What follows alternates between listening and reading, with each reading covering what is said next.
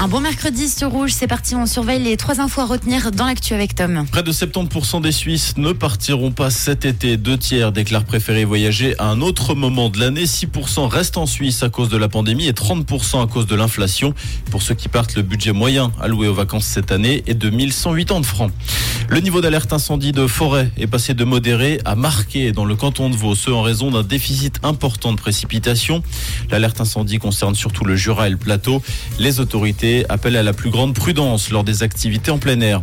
Des perquisitions ont été menées hier dans les locaux du comité d'organisation des Jeux Olympiques de Paris 2024. Selon le parquet financier, ces enquêtes préliminaires portent notamment sur des faits présumés de prise illégale d'intérêt, de détournement de fonds publics et de favoritisme.